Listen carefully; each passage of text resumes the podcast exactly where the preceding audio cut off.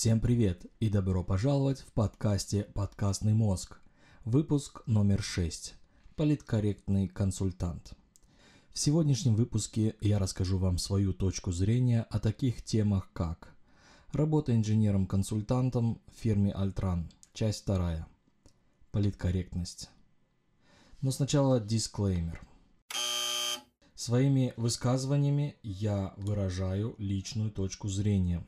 Своей точкой зрения я не преследую цели унизить, оскорбить или обидеть кого-то. Если ты, дорогой слушатель, все равно унизился, оскорбился или обиделся, то это был твой личный выбор.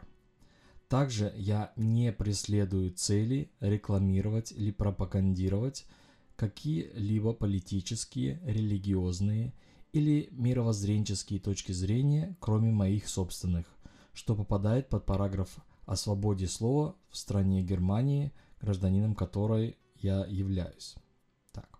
Ну, достаточно дисклеймера, перейдем к темам. Я думаю, что в будущих выпусках дисклеймер будет всего лишь обозначен, а не оглашен, как вот сейчас, ну, чтобы не засорять им подкаст. Итак, начнем. Работа инженером-консультантом в фирме Альтран, часть вторая. Свою работу в фирме Альтран я начал в далеком 2010 году, в августе, то есть в 2021 году в августе уже будет 11 лет, что я, боже мой, уже столько лет работаю в фирме Альтран. Я побывал в различных проектах, жил в различных городах для этого. Все у меня началось с того, что я начал работать, получил работу свою в этой фирме, и первый мой проект был обычный тестер. Я тестировал э, мануальные аудиотесты. Что можно под этим себе представить? Под этим себе можно представить то, что у тебя на столе стоит определенный модуль, который играет музыку, и что ты делаешь, что в этот момент вставляешь компактные диски, вытаскиваешь их, слушаешь как звучание и так далее, находишь ошибки. Первый мой проект был на фирме Volkswagen, что находится в городе Вольсбург. Я тогда делал тесты для автомобиля, по-моему, это был Passat, тогда начинался. И где-то примерно месяц, 3-4 недели где-то так, я действительно тупо изо дня в день сидел и вставлял диск э, в авторадио, которое тогда вставлялось в, пусть будет Passat, я не помню уже точно для какой машины это было, я уже даже не помню обозначение этого, э, этого авторадио, но я просто тупо сидел, вставляешь диск, вытаскиваешь, вставляешь диск, вытаскиваешь, вставляешь диск, вытаскиваешь. Во-первых, это были механические тесты, то есть ты мог в любой момент задержать диск, и чтобы он, ну там, выходит, не выходит, а затягивается, не затягивается, выходит ли какая-нибудь ошибка при этом. Вот, это вот был один. Потом у меня была так, такая стопка большая, дисков, наверное, 50, а то, может быть, и 100, половина из которых было к моей, к моей радости были, были нормальные диски с музыкой, с различной. И также дисков 50 было где-то в районе это были диски от определенной фирмы, она P, P3 называлась, то есть P3. Там были подготовленные, подготовленная музыка, и эта музыка, допустим, там всего 10 треков, но их раскидали так, что, допустим, на одном диске у тебя сжатые версии, на другом диске у тебя ускоренные версии, на третьем диске там диск сам по себе имеет дефектные сегменты, потом различные кодировки, различные диски, потом идут всякие различные.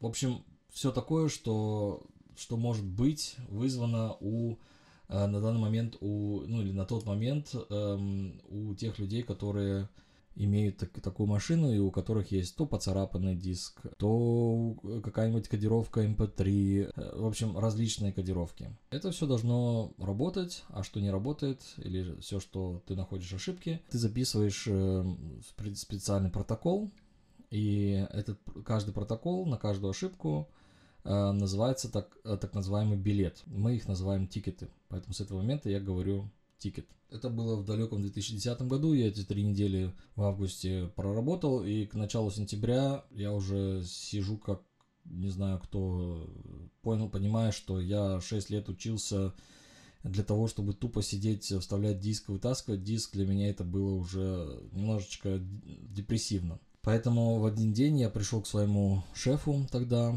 и сказал, шеф, есть ли у тебя что-то другое, что, что мы можем исправить эту ситуацию? Он сказал, хорошо, мы посмотрим. На следующий день он приходит ко мне и говорит, и это был замечательный человек. Тогда, к сожалению, он уже давно-давно ушел на пенсию. Я надеюсь, сейчас в этом году он еще живой и будет еще долго жить, но уже ушел на пенсию, покинул фирму. Но это был один из тех э, менеджеров, которые могут зажечь огонек любопытства и повести за собой. То есть этот человек один из тех, кто имеет большой опыт работы и может вдохновлять своих э, консультантов, э, и он мне приходит и говорит, э, Константин, вот у нас есть проект здесь такой классный. Что насчет того, что ты не будешь просто теперь тестировать, а может быть ты вообще не будешь больше тестировать? Давай что-то другое, переходи на следующий уровень. Это будет так называемый error manager. То есть это менеджер по ошибкам. То есть это уже следующий уровень, ты уже просто следишь за тем, чтобы все тикеты приходили к тебе вовремя, эти билеты, эм, чтобы ты их э, обговаривал с другими ответственными лицами, чтобы ты так, таким образом себя развивал, ты понимал систему, чтобы ты в это вникал, не напрямую тестируя, а за кулисами. То есть он мне этот продал, это все так как, сынок, ты нужен ФБР или там, сынок, ты нужен КГБ, поэтому приходи в наши ряды, это будет новое задание, и оно будет намного интересней. Ты будешь дергать за ниточки. Мне в тот момент очень хотелось дергать за ниточки. И последующие два года я дергал за ниточки. В чем заключается работа так называемого Aero Manager? Aero Manager это тот, кто, э, тот, кто следит за тем, чтобы все вот эти вот билеты, которые создаются, вот эти вот тикеты, э, чтобы они не стояли на месте и про них никто не забыл. Это вот основная такая цель. Чтобы все билеты были направлены к нужным людям и чтобы были в нужный момент или как можно быстрее решены и э, в конце концов закрыты. Вот. Э, что себе можно представить под вот таким вот, под вот такой вот работой? Что делает вот Aero Manager? Он, например, поступает, есть система, в которую, в которой вот эти вот все билеты находятся. И у меня есть возможность эти билеты перенаправлять к определенным людям. Они их получают, они их читают, смотрят, что можно сделать, и, соответственно, вот эти вот проблемы, которые там описаны в этих билетах, они их решают. Либо перенаправляют потом к поставщикам, либо они их решают сами, либо они их э, говорят, что это все, все правильно, так и должно быть, и отправляют их назад. И в соответствии от того, что определенные люди вышестоящих, э, вышестоящих уровней в менеджменте, если они согласны с этим, то этот тикет можно э, закрыть. Все отлично, все хорошо. Таким образом, я проработал два года. Через два года я, мне надоел этот город Вольсбург. Я сказал, что там ничего не находится. Кому интересно узнать, что такое Вольсбург, почитайте, посмотрите видео. Эм, может быть, я даже отдельно запишу еще э, подкаст на, на тему Вольсбург и моих переездов. Но в конце концов, я решил уехать.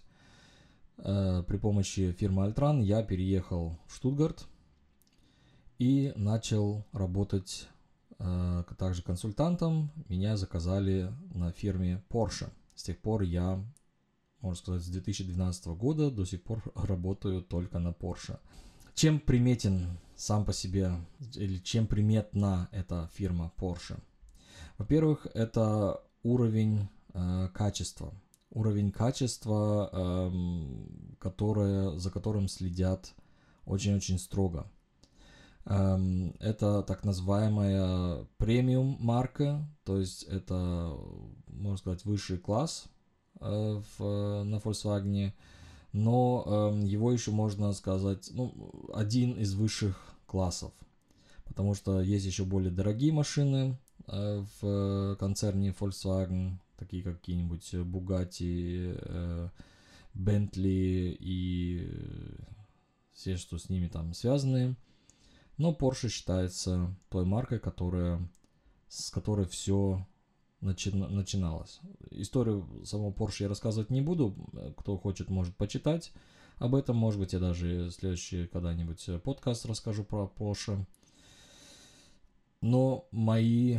Э, чем вообще приметен Porsche? Это не только что это там красивые машины на вкус и цвет – Эм, но приметен еще тем, что по сравнению с э, концерном самим большим Volkswagen или самой фирмой Volkswagen и фирмой Audi, Porsche намного меньше. На тот момент, когда я начинал работать, там э, было в районе что-то около 3000 э, человек, эм, и это только, это только разработчики, то есть это в, в разделе development. Эм, и Находится она э, в маленькой деревеньке, которая называется Вайсах. И, соответственно, я работал там в, не, в нескольких проектах. Что еще важно или примечательно на фирме Porsche, это то, что эм, она чисто швабская фирма. Швабы это такой народ среди, или скажем, это национальность в Германии – а, об этом тоже можно поговорить. Сейчас столько идей появляется. Сейчас так, э, когда я фристайлом рассказываю это все, не, не читая, мне это интересно, о чем же еще можно было бы рассказать. Я думаю, а, я тут вам понаобещаю много всего и будет, э, в конце концов, и мне самому интересно рассказать э, и послушать, по почитать об этом, и вам потом об этом, обо всем рассказать. Фирма Porsche была организована, э, или на ней работают в основном швабы, которые вокруг живут в этой области. Э, швабы считаются таким более прижимистым народом. Это те, которые э, экономят много и очень такой трудный народ, чтобы с ним вести дружбу. Но большой плюс на фирме Porsche в том, что она довольно интернациональная. А эту тему мы будет э, как следующая сейчас тема будет э, политкорректность. Вот сама по себе фирма э, интернациональная и в том числе интернациональные основные нации, которые живут внутри э, немецкого народа. То есть с севера, с запада, с востока приезжают э, разные люди. И такая вот получается мультикульти, где тебе рано или поздно надо будет учиться понимать швабский диалект, но это не основное. Основное в том, что если ты нашел свою сеть людей, кого с кем ты а, которым могут тебе помогать, то эти люди тебе рано или поздно будут тебя знать и будут тебе помогать. Или наоборот да, в зависимости от того, как ты с ними поведешь. Моя личная э, точка зрения, что знакомясь, узнавая нового человека, мне обязательно надо встретиться с ним и увидеть его в лицо. Это для меня очень важно, потому что таким образом я узнаю, что это за человек, я вижу его, этот человек видит меня, я представляюсь, и, конечно, сейчас у нас э, время э, короны, конечно, не пожмешь каждому руку, но в, те, в то время было так, что я, я приходил к этому человеку, я пож, пожал его, его руку, узнаю его, пообщаюсь с ним, там, обмениваюсь парочкой фраз, э, такой small talk. Эти люди, в конце концов, понимают меня, и очень быстро я стараюсь перейти также на «ты», чтобы в конце концов ты мог э, уже переписываться с этими людьми, разговаривать с этими людьми, и вот этот переход на «ты», он снимает барьер вот этой отстраненности, которая ча чаще всего эм, очень-очень считается очень большой, большим барьером для работы. И чем дольше ты работаешь с этими людьми, тем э, лучше они узнают тебя, и чем лучше ты показываешь себя с, со стороны не только вот именно самой работы, где тебе надо вложиться на 100%, но еще и на 100% тебе надо вложиться качестве социальной компетенции. То есть ты должен себя компетентности. То есть ты сам должен показать себя, что ты не просто какой-нибудь асоциальный больной какой-то на голову, а что ты вполне нормальный человек, с кем можно работать. И вот это вот э, мультикульти, оно помогает, сближает э, и дает тебе понять, э, что люди разные, и э, с этими людьми ты можешь нормально заниматься работой. Это вот э, основные черты, которые мне нравятся в Porsche. Несмотря на, на, то, на машины, несмотря на, на то, что это крутые тачки, мне уже много раз э, с кем людьми я разговаривал, рассказывал о работе, мне всегда говорили, да ты что, это же, это же Porsche, это же такие крутые машины. Но представьте себе, что вы будете изо дня в день есть торт. Через какое время вам этот торт надоест? А представьте себе, что вы этот торт едите 2, 3, а то и 4, а то и 9 лет подряд. Каждый день, каждый рабочий день вы едите только торт. Один и тот же. Только цвет меняется, только форма меняется. А так по вкусу один и тот же торт. В конце концов он у вас будет сидеть в кишках. А представьте себе, что этот торт это ваша работа. Что вам надо пробовать этот торт каждый день изо дня в день то в конце концов вы будете говорить, что да, торт это, конечно, вкусная вещь, но я смотрю на него это как на работу. То есть мне платят за деньги за то, что я пробую торт. Вот. Эм, также и у меня с машинами. Вот э, я не, может быть, не, не нормальный мужчина, э, может быть, с точки зрения некоторых людей. Я отношусь к автомобилям как э, коробка на четырех колесах, и главное, она едет и рулит, и все. Конечно, в ней есть многие детальки, которые меня интересуют, но Porsche, что Porsche, что Bentley, что там Ferrari какие-нибудь, э, для меня это все одно и то же, и я вижу это как работу. Кстати, насчет работы.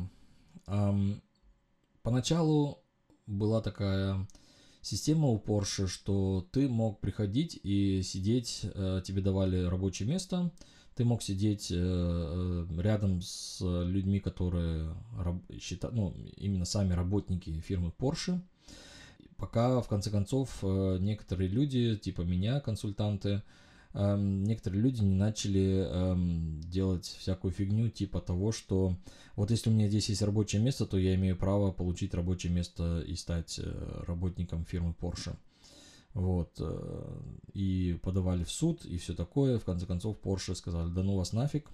А, давайте всех консультантов, фирмы, которые типа Альтрана и похожие, можно сказать, конкуренция, они э, уходят за пределы э, Porsche и должны в определенном радиусе, я сейчас не помню каком, по-моему, там 10 километров, должны показать э, Porsche, что у них там есть бюро. Соответственно, э, все должны сидеть там в бюро, и в Айсах на Porsche приезжать только для, если это необходимо. А так у тебя основная работа, твое бюро, твой офис находится именно э, там, где твоя фирма. В чем заключается работа в бюро? Работа в бюро заключается в том, что ты просто, у тебя есть компьютер, у тебя есть мышка, у тебя клавиатура, там мониторы, как обычная офисная работа, офисный планктон, да, у вас у тебя есть соответственные там наушники, на компьютере установлены всякие скайпы, тимсы и, и так далее, и ты пишешь всякие мейлы с, с людьми, связываешься по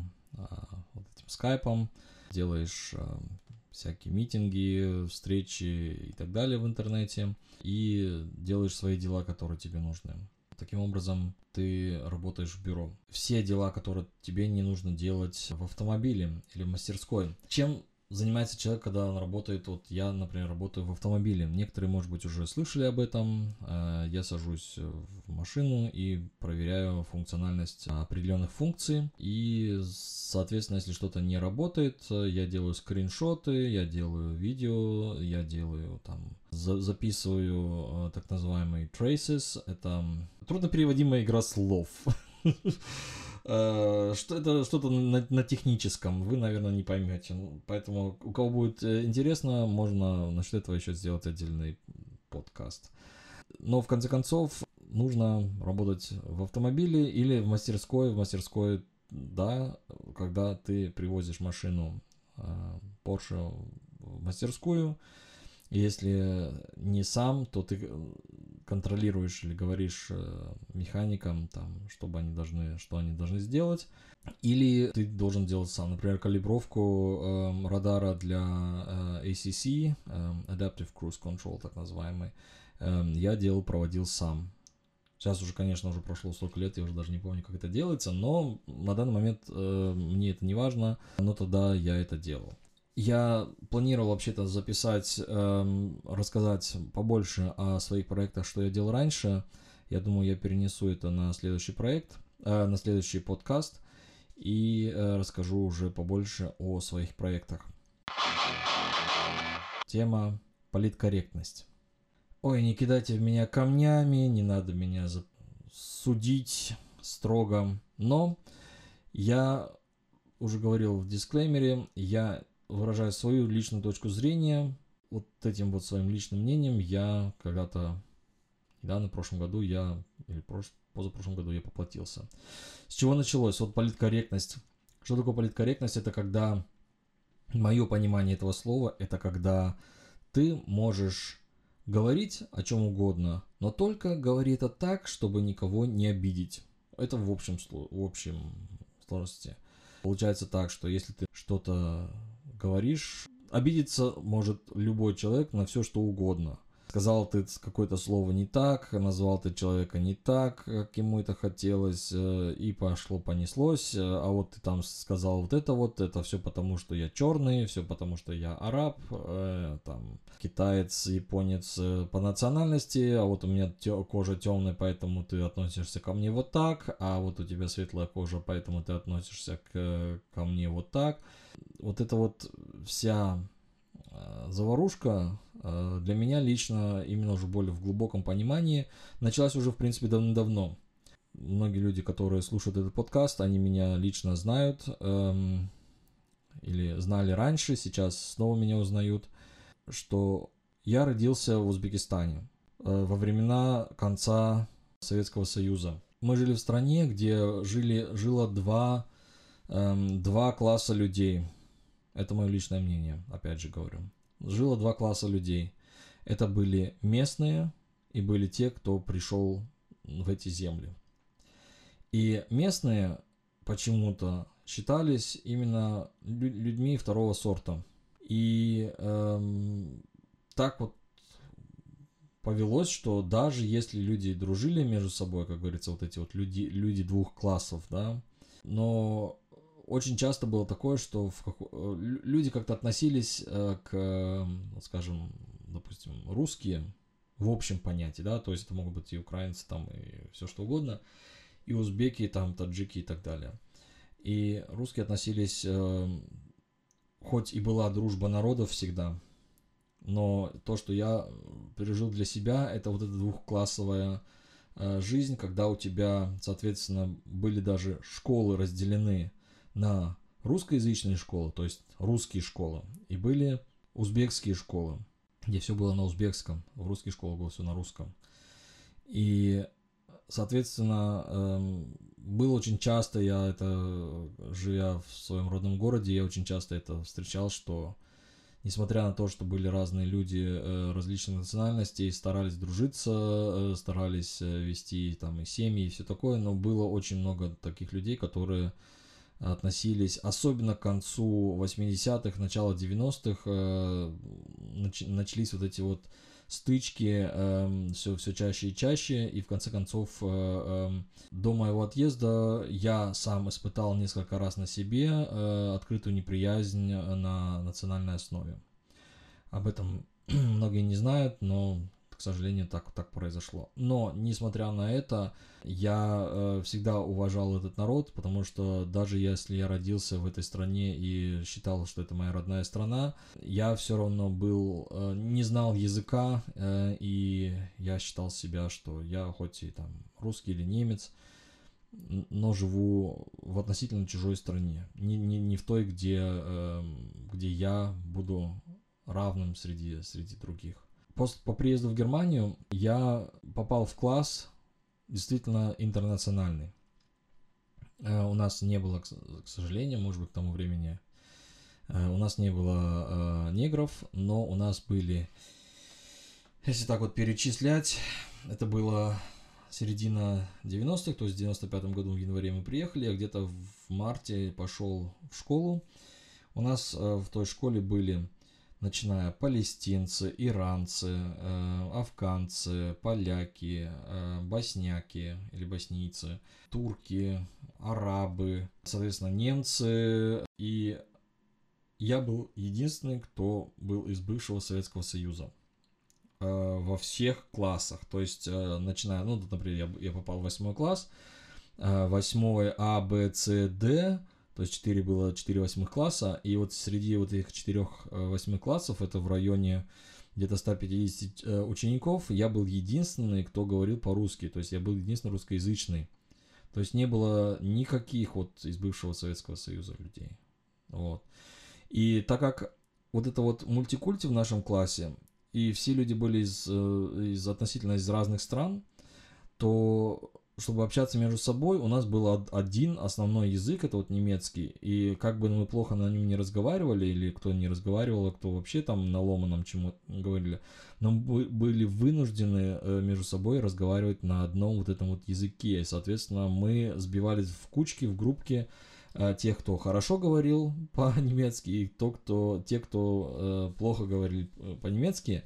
И, соответственно, таким образом у нас эм, рождалась дружба и, соответственно, ты в этот момент не думаешь совершенно о том, что вот он там индус, а вот ты афганец, а ты вот иранец, э, э, зачем нам тебя как-то на, на уровне там национальности, расы, цвета кожи и так далее, как-то тебя это, потому что ты точно так же, я точно так же завишу от тебя, на уроках, э, как и ты от меня, и тем более мы сдружились, мы друзья, мы друг другу помогаем, мы э, вместе проводим время, мы на переменах все время вместе стоим, шутим, разговариваем, общаемся, мы друг другу помогаем язык изучать, зачем нам друг друга как-то э, обижать там или быть как-то предвзято или еще что-нибудь. Тем более мне было всегда интересно узнать про, э, про вот именно эту саму национальность, вот э, и про ту страну, из которой этот человек при, прибыл.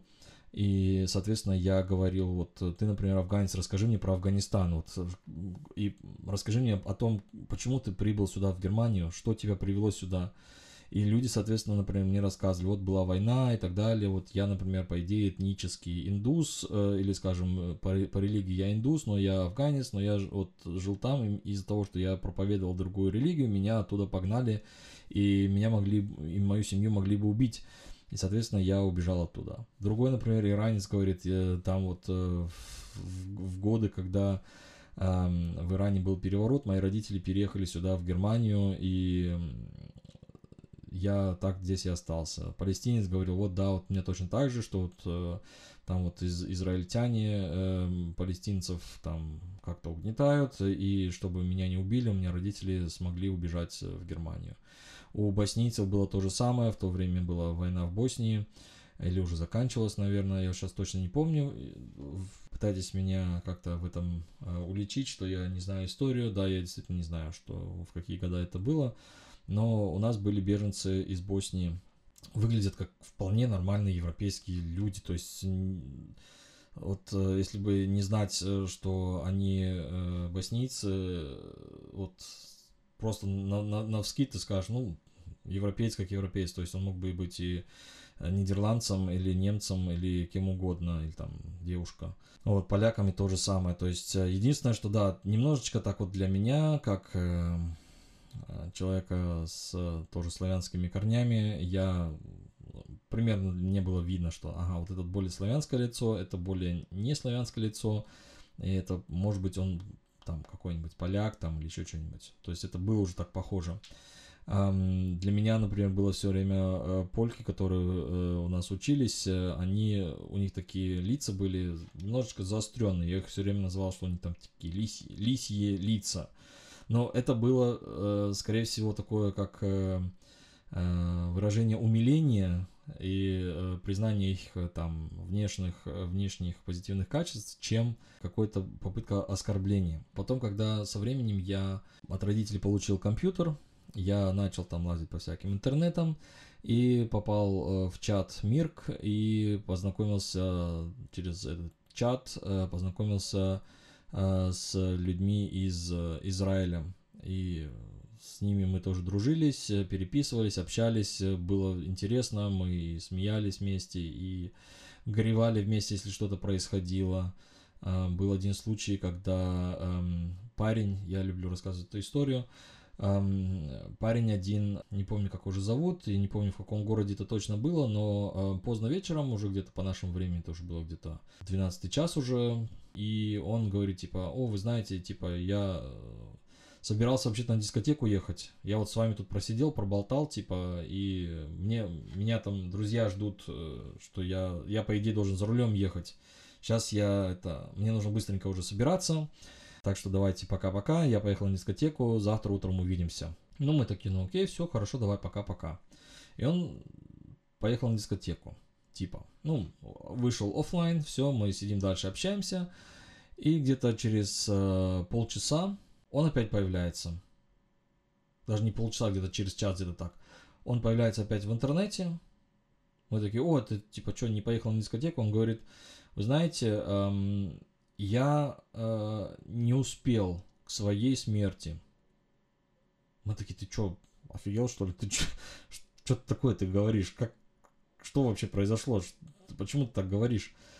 Он говорит, «Э, вы знаете, я немножко про промешкался, говорит, «э, ну, пока там помылся, пока побрился, пока оделся, пока туда-сё, надухарился, э, пока поехал за своими друзьями, говорит, забрал своих друзей, подруг в машине, я водитель, вот, и поехали на дискотеку. Мы приезжаем к дискотеке, а там все перекрыто, все полиция и мигалки, и вооруженные солдаты, и все такое вокруг этой дискотеки. Мы присмотрелись, говорит, э, и смотрим эм, кровь везде и э, ошметки там чего-то, останков это, тел.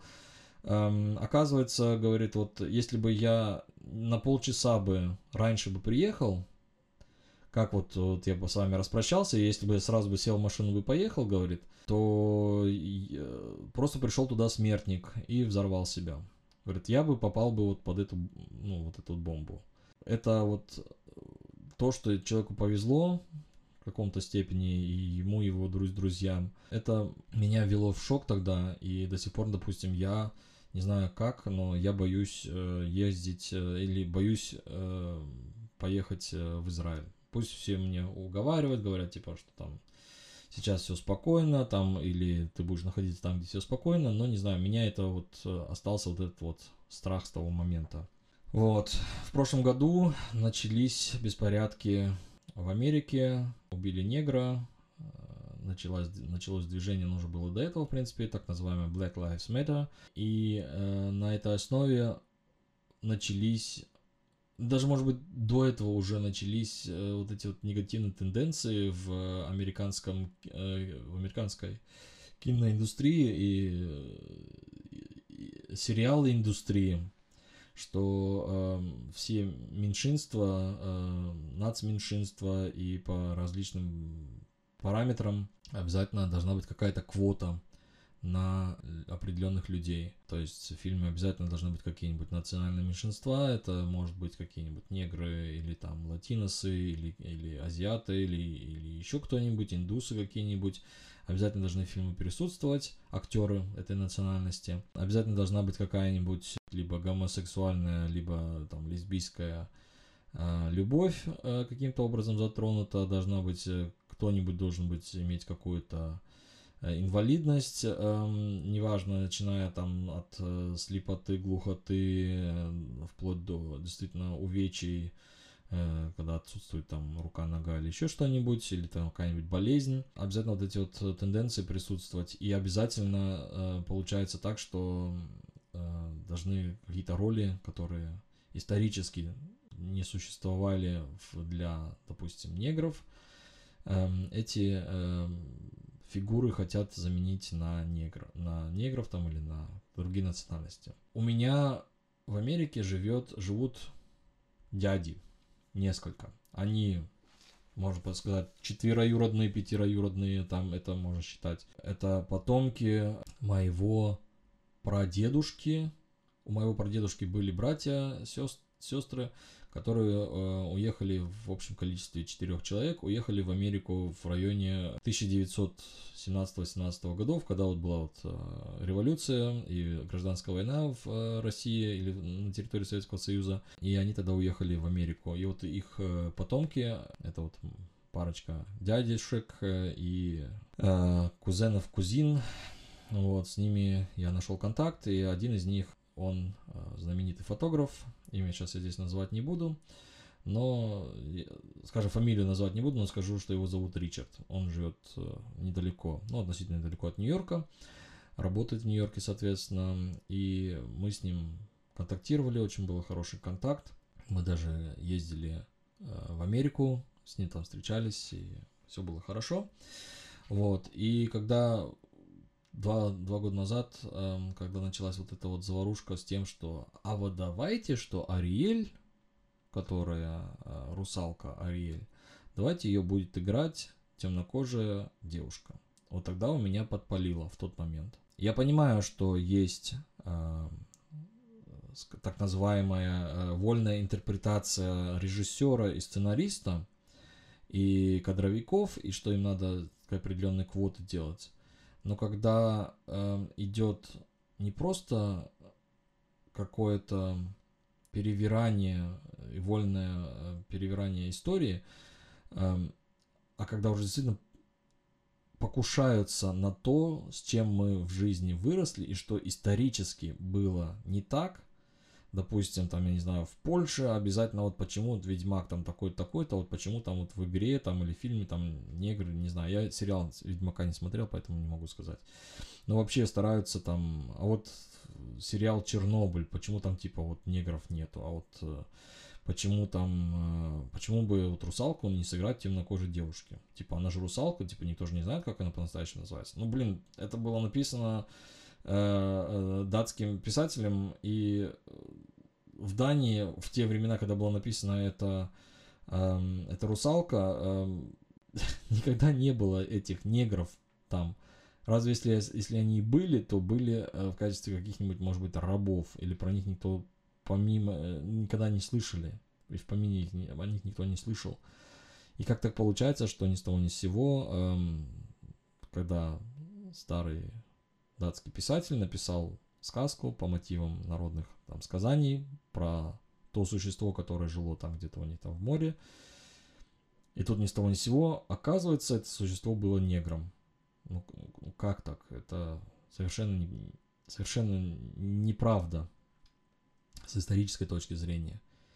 И меня подпалило это одно место, и я написал на Фейсбуке э, такое выражение, что уже столько всего происходит, э, с, э, где нужно нам быть политкорректными а по отношению там, к темнокожим, э, с какого момента мне надо бояться быть белым. И вот это вот выражение подпалило одно место у моего дяди Ричарда из Нью-Йорка, и он там гневное гневное сообщение написал, типа, я тебя, I call out to you, типа, я вызываю тебя на разговор, и вот э, давайте обговорим это, и тра короче, объяснись, э, твои российские выражения, и меня тогда еще больше подпалило. Я ему написал такой А4 формат э, письмецо, mail, э, объяснив ему свою точку зрения, на которую он так не ответил. Соответственно, с того момента наш контакт был прерван. Меня назвали расистом, что я не могу акцептировать, к сожалению. Поэтому я могу сказать, э, что мне, я не расист, мне совершенно наплевать на твой цвет кожи, на твою национальность. Э, если ты ко мне хорошо относишься, я отношусь э, хорошо к тебе. Как только ты начинаешь себя вести как обезьяна или начинаешь себя как антисоциальный элемент вести и плохо ко мне относиться, меня как-то оскорблять или прочими возможностями угнетать мою свободу, то уже здесь дело не в национальности, здесь дело в, именно в самом тебе. Люди бывают разные, как я всегда люблю говорить. Я думаю, на сегодня я буду заканчивать и переходим к кухня тысячи советов. Совет номер 15. Настоятельно не рекомендуется забивать гвозди экраном от смартфона. Забейте на это. А на этом все. Вы прослушали подкастный мозг, выпуск номер 6. За микрофоном был Константин Мюллер. До следующего раза. Спасибо за внимание. Пока.